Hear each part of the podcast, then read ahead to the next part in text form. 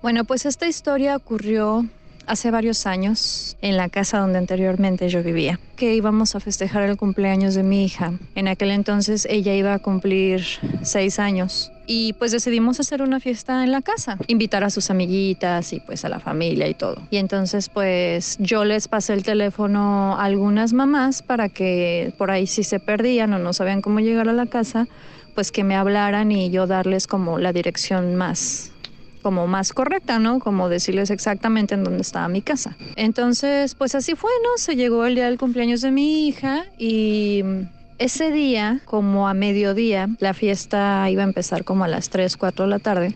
Entonces, escucho que suena el teléfono y yo estaba haciendo otras cosas en el jardín de la casa. Entonces, escucho que suena el teléfono no alcanzó a responder, sonó varias veces, dejó de sonar. Subo, le pregunto a mi esposo que si él había respondido y me dijo que no.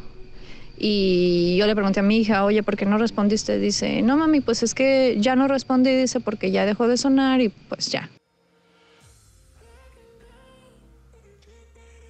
Entonces ya se llega la hora en que llegan los invitados, llegan, empiezan a llegar las amiguitas de, mi hija con sus mamás y en eso una, una amiguita llega con su mamá y me dice la señora, qué bueno que, que sí me pudieron dar como mejor la dirección, qué bueno que les hablé, porque la verdad es que si hubiera sido un poco complicado este, llegar. No no respondimos ninguna llamada de alguien preguntando por la casa, ¿no? Sí, de yo hablé, hablé como a mediodía y me respondió una chica, me respondió una chava. De bueno, no sé si eras tú. No, no era yo. No me digas eso, por favor. ¿Cómo? ¿Quién te respondió o qué? Yo hablé y les dije. Hola, ¿es ahí la casa de Ámbar? Soy mamá de fulanita de la niña y hablo para ver si me pueden pasar bien la dirección de dónde queda la casa. Le respondió una persona, era una mujer, y me dijo... Sí, aquí va a ser la fiesta de Ámbar. La casa está en tal, yéndote por tal calle y... Le dio la dirección de la casa. ¿Este es el número al que marcaste? Sí, ese es el número al que marqué. Es tu casa. Dice, pues es el que me diste. Bueno, y no contestaría alguien más. Mi esposo pensó que ya había respondido el teléfono. Yo no alcancé a responder el teléfono. Mi hija no fue porque pues es una niña y tiene voz de niña. Pues no, mi bebé nada que ver. Hasta la fecha no sé qué pasó. No sé quién respondió a esa llamada.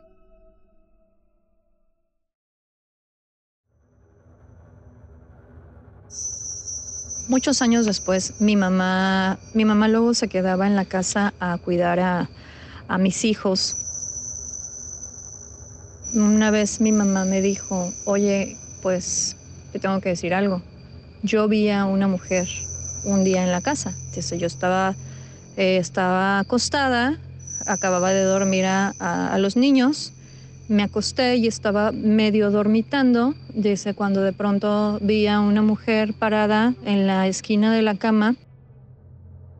Dice, pensé que eras tú.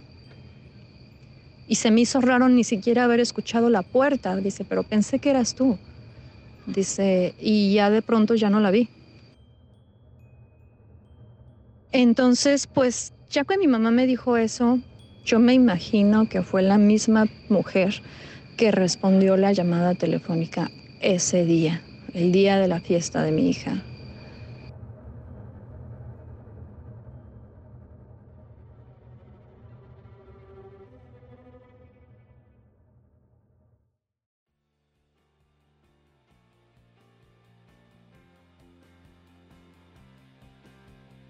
Bienvenidos a todos los radioescuchas. Aquí nos encontramos en otro episodio de El Diario de Vida, el podcast en donde cada episodio hablaremos de los sucesos que nos pasan a lo largo de nuestra vida común y los relataremos en una o dos historias tipo radionovela. Y bueno, aquí nos encontramos con Jazz Goodell de nuevo. Hola, hace mucho tiempo que no te veo. Bienvenida de nuevo. Oh, muchas gracias de estar aquí nuevamente con ustedes. La verdad es que me encantó la primera vez y quise volver. Y bueno, aquí estamos otra vez. Iván, Carlos, un gusto. Gracias por invitarme. Y también me encuentro con mi amigo Carlitos Twin.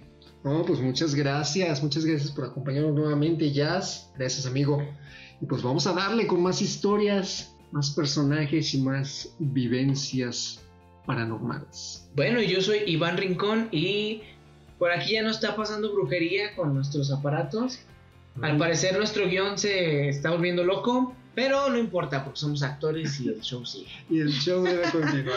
Bueno, bueno, y hablando de teatro, yo tuve la fortuna de egresar con estas dos grandes personas. A mi amigo Carlitos ya lo conozco desde hace ocho años, más o menos, que empezamos a estudiar juntos. Y a mi amiga Jazz, ya unos 12, ¿no? 12, Fácil. 13 años. Desde chiquillos andábamos ahí en las cosas de teatro. Pero lo importante aquí es que a nosotros tres nos tocó titularnos con la obra Hotel Juárez, una obra de Víctor Hugo Rascón Banda. Seguramente lo han escuchado hablar, es muy famoso en el ámbito teatral. Él fue un gran dramaturgo mexicano. Tiene obras tan famosas como El Deseo, Contrabando y Mar del Norte. Esta obra, en especial, habla del estrangulador de Tacuba, Goyo Cárdenas, un asesino serial muy famoso en México. Esta obra la presentamos en el Teatro del Seguro Social. Lo importante de mencionar esto es que hubo un día en que nos sucedieron cosas bastante paranormales. La obra de Hotel Juárez habla de las muertes de Juárez. Pero mejor aquí les dejo a mis amigos a que me platiquen, a ver si se acuerdan, de todo lo que nos pasó ese día. Porque a una compañera se le ocurrió aventar agua bendita.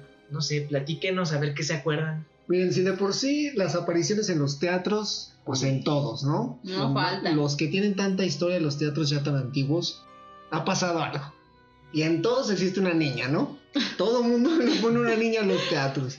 Y en el teatro de Linz, en aquella ocasión, este, pues también nos tocó vivir un poquito de esas, de esas vivencias Desde los ensayos, ¿no, Carlos? Desde los ensayos. ensayos? Sí, ¿no se movió la butaca cuando estábamos ensayando? ¿Que no había gente? Yo no vi.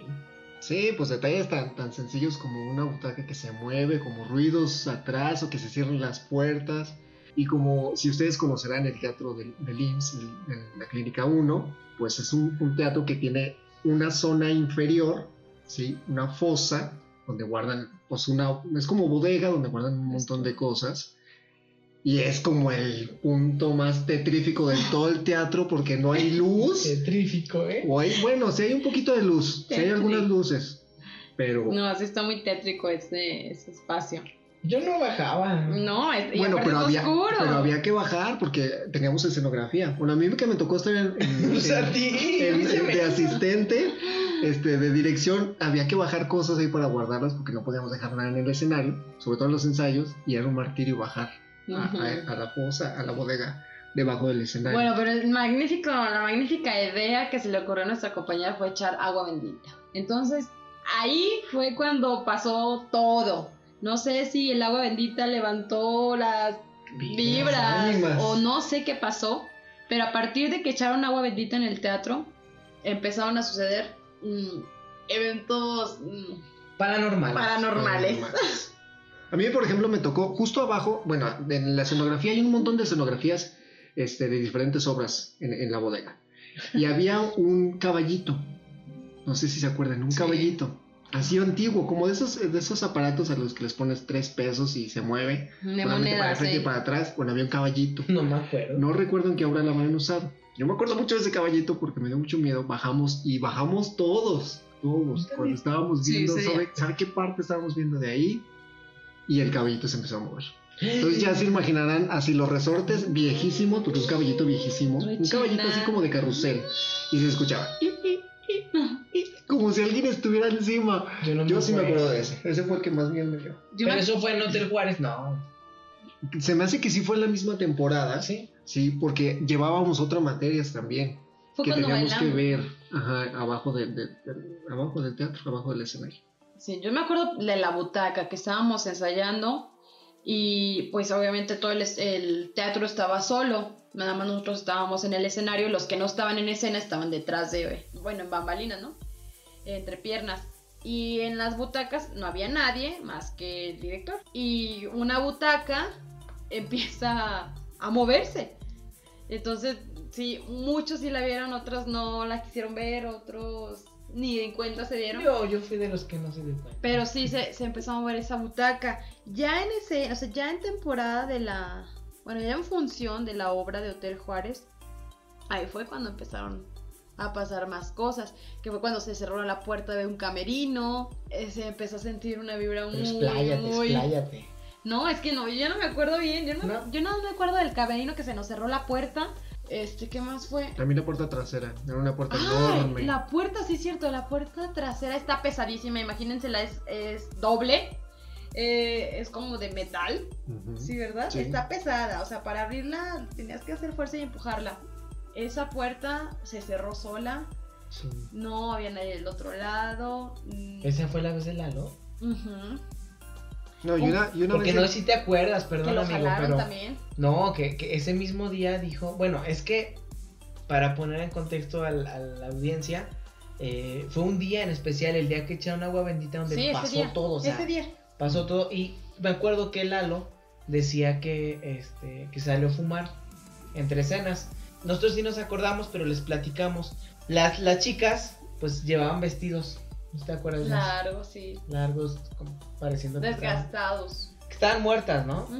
Y entonces dice que vio a una chava que estaba hacia lo lejos, que él pensó que era una pues, chava de la obra, que estaba fumando también, y que lo volteó a ver, y que con la mirada, que, que se dio cuenta que no era una chava, y fue cuando él se vino. Pero yo no sabía que, o sea, se, se, se metió pues. no, se debió haber metido primero.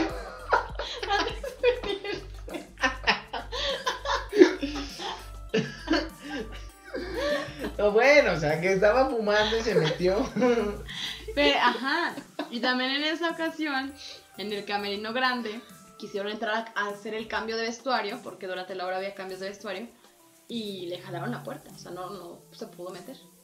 Se le cerró la puerta. Muchas, muchas cosas. ¿Tú ahí. te acuerdas de que, que me acerqué contigo, amigo? Cuando Que- estabas llorando, ¿no? No, estaba. Ay, no estás mintiendo.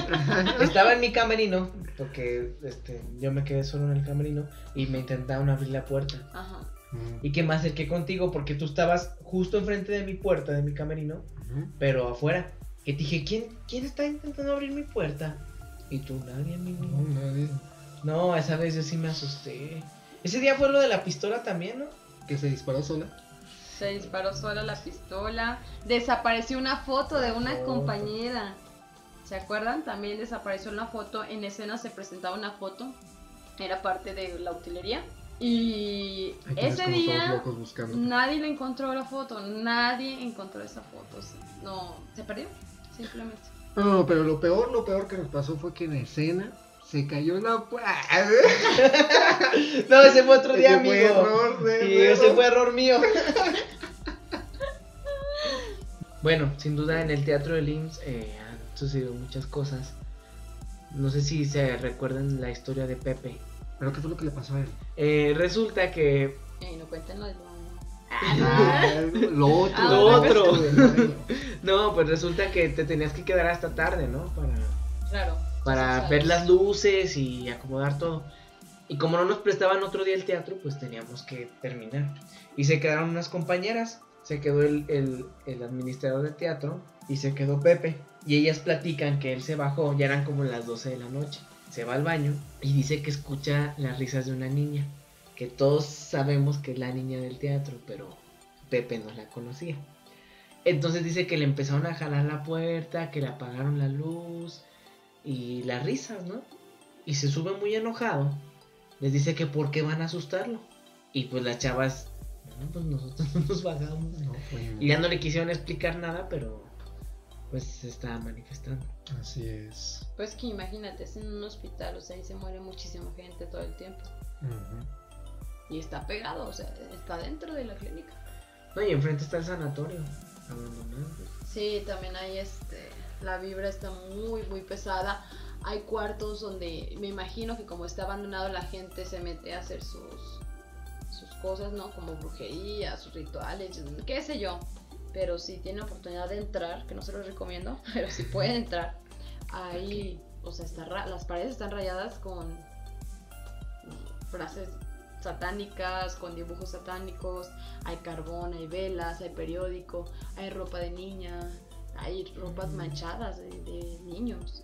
Tenía un olor, es- o sea, espantoso cuando yo entré, me imagino que ya está limpio, ya que se empezaron a dar los recorridos y todo este tipo de cosas. No, y dicen que se les apareció. Sí, sí, sí, eh, compañeros que estuvieron ahí con una temporada, vieron ahí es cercanía con, con algunas cosas, ¿verdad?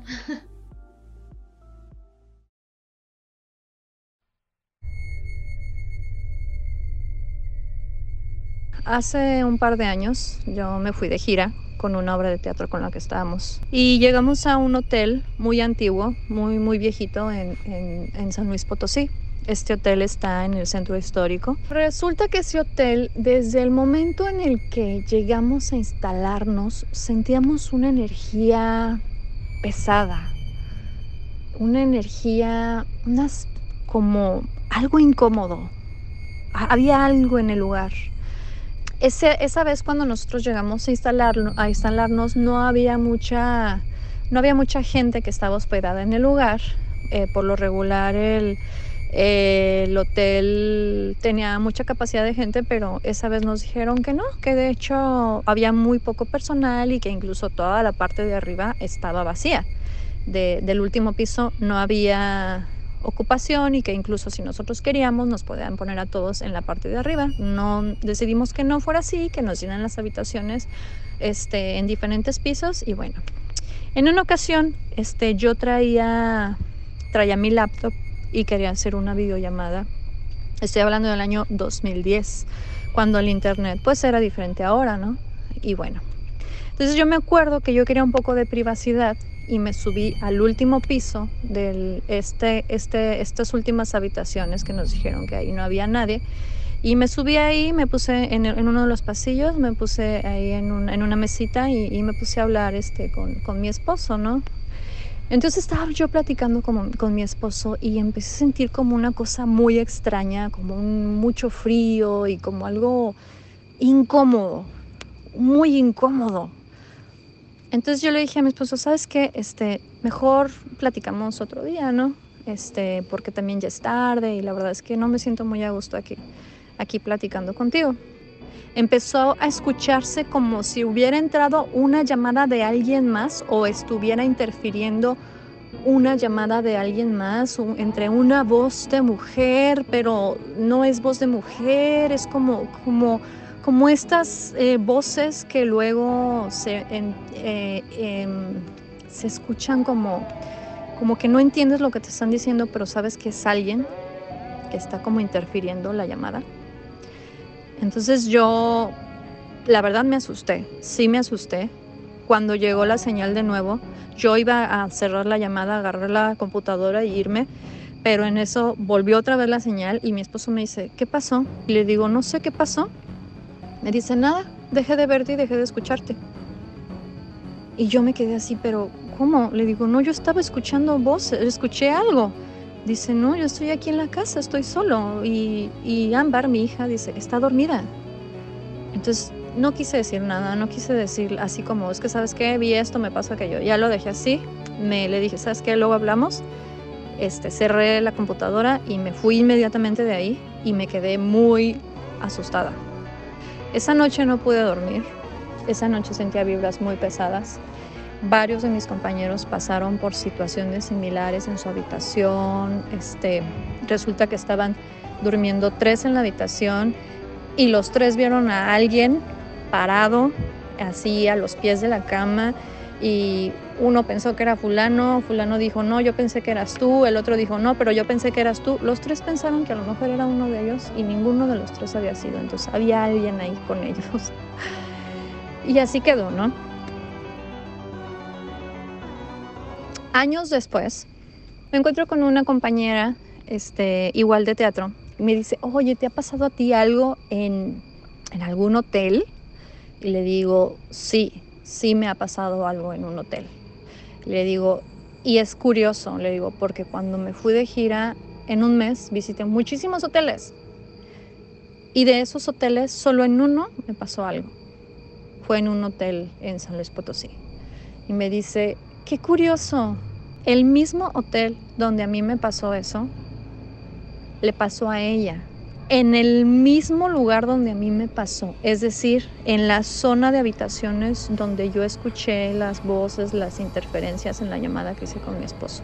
A ella le ocurrió, pero en una de las habitaciones. Ella estaba dormida y ella escuchó, empezó a sentir esta vibra pesada de la que hablo. Se sintió asustada y de pronto escuchó a alguien que le susurró al oído algo y era una mujer. Resulta que en ese hotel, en esa parte de, del hotel, en la parte de arriba del hotel, de donde estaban estas habitaciones, donde a ella le ocurrió eso y a mí me ocurrió, este, hubo un asesinato en la habitación donde ella se quedó. Hubo un asesinato, mataron a, a una mujer con su hijo, un niño. Agradecemos a Caro Villalobos por compartirnos la historia que acabas de escuchar. Asimismo, la historia del inicio del capítulo. Si tú quieres que tu historia salga en Diario de Vida, escríbenos a diariodevidamx.gmail.com o puedes encontrarnos en las redes sociales, Instagram Diario de Vida MX o Facebook Diario de Vida. Escríbenos tus historias y nosotros podremos interpretarlas o ponerlas en audio, como la que acabas de escuchar. Sigue atento a esto que es Diario de Vida. Y del Teatro Morelos, digo, aprovechando que estamos tocando este tema de los teatros, uno de los teatros famosos aquí en la ciudad es el Teatro Morelos. Ahí se hizo la convención, la soberana convención de 1914. Eh, muy famosa para los que conocen la historia de la revolución. Pero amigo, no sé tú, ¿qué recuerdas de, de ese teatro? Nos ha tocado vivir ahí, bueno, o sea, Sí, pues en ahí, temporada. ahí nosotros vivimos cada diciembre, temporada. ¿verdad? y pues como en todos los teatros, también se aparece una niña. Una niña, yo creo que ya... Que esa niña era actriz y iba de teatro en Sí, teatro. va de oye, teatro ¿por en teatro, porque... ¿Pero es niña o es niño? Pues ahora sí que cada quien lo ve diferente. Porque ya ves que el bodoque dice que es niño. Hay un video. Fíjate, del Teatro Morelos sí hay un video eh, hecho, eh, más bien este, Hay que- vivido, ¿eh? grabado por, por los técnicos justamente. Que creo que si ustedes se meten ahí al Facebook y buscan... Ahí les dejamos el link, lo vamos a buscar y se los dejamos ahí. Sí, Sí, si lo encontramos, ahí se lo los vean. dejamos. Sí, pero sí está. Y los técnicos pues ya, ya lo conocen al ente que vive ahí. Ya no le tienen tanto miedo, pero sí los ha asustado. Y justamente en el video se ve, en los palcos hay puertas y las puertas este, dan a, las escaleras que dan hacia la salida. O sea, si tú lo ves desde el escenario, se ven las puertas. Y en el video justamente se ve que pasa en una de las puertas, donde no había nadie, una pequeña figura de un lado para otro. Y obviamente pues tiembla el técnico y todo, y me parece que había un técnico justo arriba donde está la cabina, donde manejan las luces. Y creo que fue un como de bájate rápido y vámonos y, y así. Porque si se sacaron de onda. Y ellos que viven ahí, o sea, que literalmente viven ahí en el teatro, Claro. los, los agarró por, Por sorpresa. Oye, ¿y a ti no te han asustado, amigo, en el teatro? Afortunadamente no, amigo. En ese no. Yo creo que ya nos agarraron cariño de que lo visitamos cada, cada Sí. diciembre. ¿A ti no te han asustado en el Morelos? En el Morelos no, en el Aguascalientes también sí se siente. No, es que no sé qué pasa con los teatros. O sea, quizás es que como actores vamos y desbordamos energía ahí. Y quizá la misma energía es la que se queda pues atrapada, ¿no? Si tienen oportunidad ustedes, a lo mejor que no están tan cerca de los teatros, y algún día visitar uno, es, es increíble, ¿no? Se siente desde que entras. Bueno, por último, les vamos a dejar esta historia que preparamos para ustedes. Le sucedió a alguien muy cercano a mi familia, pero sí nos consta que pasó. Te agradecemos que te hayas quedado hasta el final con nosotros. Y si te gustó esta nueva propuesta, te invitamos a que nos sigas en redes sociales. Puedes dejarnos tus experiencias paranormales o alguna otra historia que quieras compartirnos con el tema del próximo capítulo, que es la primera cita.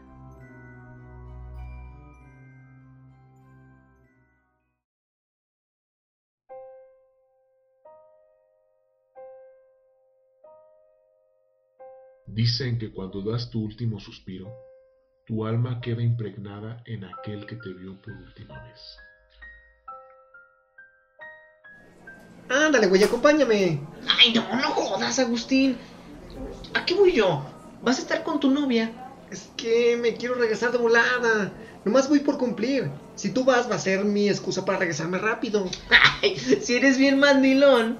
Eso dices aquí, pero estando ahí con Sara, ya no te vas a querer regresar y yo me voy a dar la aburrida de mi vida. Mira, paro, Juan. No seas así. Mira, si me acompañas, te presento a su amiga Margarita. Está bien gacha. Eso dices, pero bien que te gusta. No, pues sí, sí me gusta. Pero pues ni me va a pelar. Mira, acompáñame y te invito a unos tacos. Bueno, está bien. Pero nada más una hora. ¿Cómo eres? Ok, ok. Dos horas máximo. Hoy te amo, hermanito. Jamás olvidaré ese día.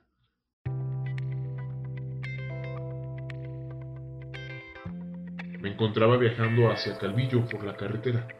Si te ha tocado viajar por ahí, sabes que hay curvas. La verdad es que yo iba con tiempo a una cita con un cliente. Eran las cinco y media de la tarde. Es importante ese dato. Iba a una velocidad moderada. Mi carro no levantaba tanta velocidad y también había delante de mí unos chavos en susurro rojo. Parecía que iban alegres, puesto que se les veía platicando. Poco a poco fui aprovechando las curvas para ahorrar gasolina y vi cómo el suru me iba dejando atrás. Jamás imaginé lo que sucedería después.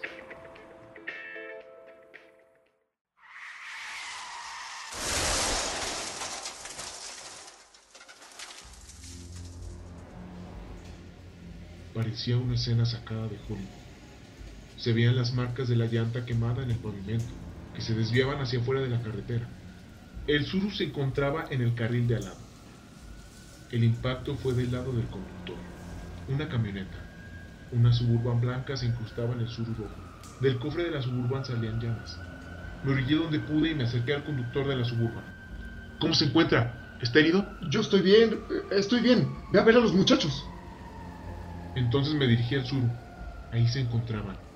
El conductor estaba inconsciente. Tenía sangre en toda la cabeza. Estaba recostado de lado. Los dos tenían el cinturón de seguridad. Me acerqué con cierto temor. Ahí vi al otro muchacho. Se quedó mirándome fijamente. Pero cuando llegué al coche, él suspiró y cerró sus ojos. Están inconscientes. Uno tiene una herida en la cabeza y el otro en el abdomen. Hay mucha sangre. Joven, joven, marque una ambulancia. No nos vaya a mover, por favor. Espere aquí a que llegue un federal. Joven, póngame aquí. Solo sentí un silencio. No, no podía concentrarme. En cuanto llegó la policía, me fui. Sí, oficial. Yo venía circulando de Calvillo a Aguascalientes. La carretera se veía sola. A lo lejos se vio el sur, pero de repente cambió de dirección. Al parecer fue una falla mecánica, porque sí alcancé a ver cómo se derrapaba la llanta. Pude pisar el freno, pero no fue suficiente. Yo estoy bien, pero al parecer ellos... ellos no.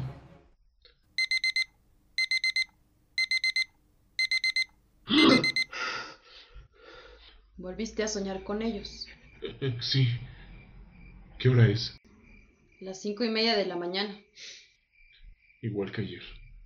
Amor, yo pensaría que es normal que te suceda eso. Apenas van dos días. Tal vez sigues con el shock. Trata de no pensar en ello y si no encontramos solución, buscamos ayuda profesional. Sí, sí. Solo una cosa, amor. ¿Qué pasó? Porfa, no te duermas así. Si te soy sincera, me da miedo. ¿Cómo? Sí, no duermas con los brazos haciendo una X en el pecho. He visto que así acomodan a los cuerpos para ser sepultados. Tal vez también a eso se deba tus pesadillas. ¿Así me duermo? Sí. ¿A poco no te habías dado cuenta? No. Según yo duermo de lado. Bueno, no me hagas mucho caso. Tal vez son mis nervios. Intenta volver a dormir.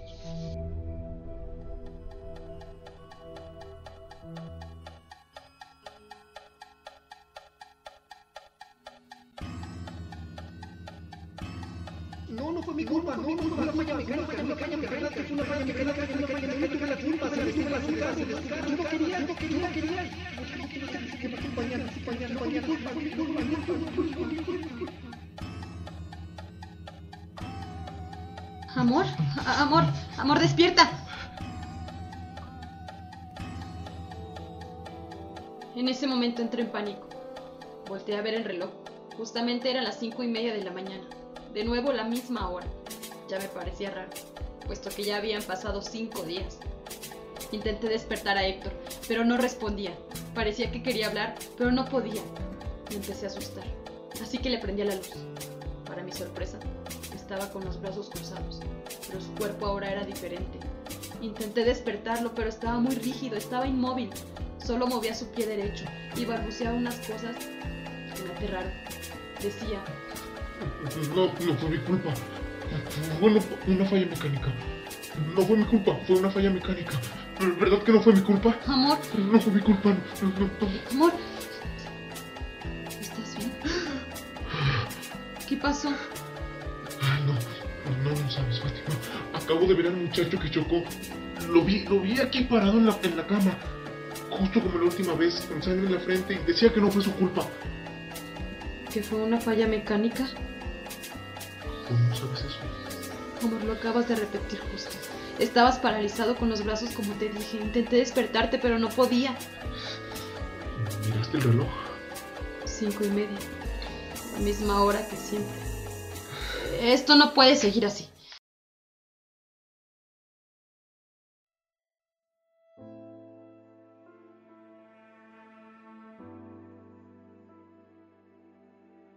Buenas tardes, Catalina, ¿cómo está? Pues ya ve, como siempre. Se retrasaron con el pago de la quincena. No le digo, licenciado, puras pérdidas en este trabajo. Lo único que no faltan son los muertitos. Eso siempre nos los traen. Ah, qué caray, Catalina. Pero mire, ¿sabe qué? Mejor no quiero pensar en eso. ¿Poco no le dan miedo esos temas? Pues la verdad es que sí me dan miedo. Pero fíjese que no he podido dormir. ¿A usted se le ha subido el muerto? Ay, no, Dios me libre. Me muero del susto. ¿A poco usted sí? Aunque dicen que cuando nos pasa eso es porque tienen un asunto pendiente. No, no, a mí tampoco se me han subido, pero ¿sabe qué? Mire, llevo días soñando con un muchacho que me dice que no tuvo la culpa. ¿Lo conocía usted? No. Bueno, me tocó verlo en un accidente, pero no supe qué pasó después con él. Ay, Lick. Pero usted ya ha de estar bien acostumbrado con eso de los choques, ¿no? Por eso del ajuste y los seguros. Pero no eran mis asegurados. No, de hecho, yo iba a una cita cuando me tocó ver el accidente. A propósito de eso, ¿no le tocó atender el accidente de los dos muchachos que fallecieron en Calvillo? ¿Dos fallecidos? ¿Cuándo fue eso? El viernes. Ay, eran mis vecinos. Eran hermanos. Al parecer, uno iba a ver a la novia. Pero no quería ir solo, así que le insistió a su hermano que lo acompañara. Dijeron que su carro les falló. Pobres. Los chocó una camioneta. Y luego, pues su carrito ya era viejo y era un sur. Imagínese, ¿cómo quedaron los papás? Eran hijos únicos. ¿Rojo? ¿El carro? Sí, Nick. ¿Por qué? Ese. Ese fue el accidente que yo vi. Jole. Ay, lo siento mucho, Lip. Seguramente es Agustín, el hermano mayor el que se le aparece. Se ha de sentir culpable y por eso no puede irse. Te digo que casi que obligó a su hermano a ir con él. Gracias, Catalina. Nos vemos luego.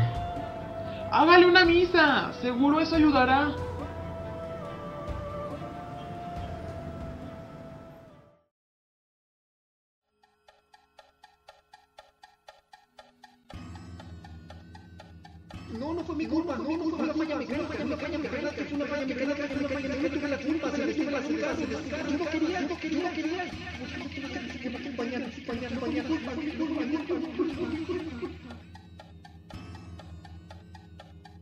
No, no, no fue tu culpa, Agustín.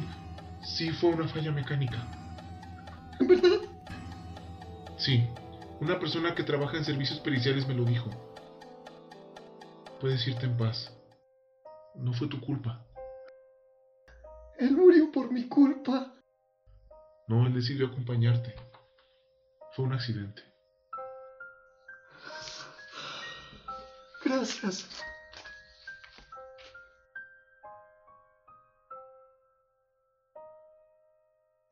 Héctor siguió despertando a las cinco y media de la mañana, pero ya no volvió a ver al muchacho. decidió hacer caso al consejo de Catalina y le hizo una misa, pidiendo por las ánimas del purgatorio. Después de ese día, no volvió a despertar a esa hora.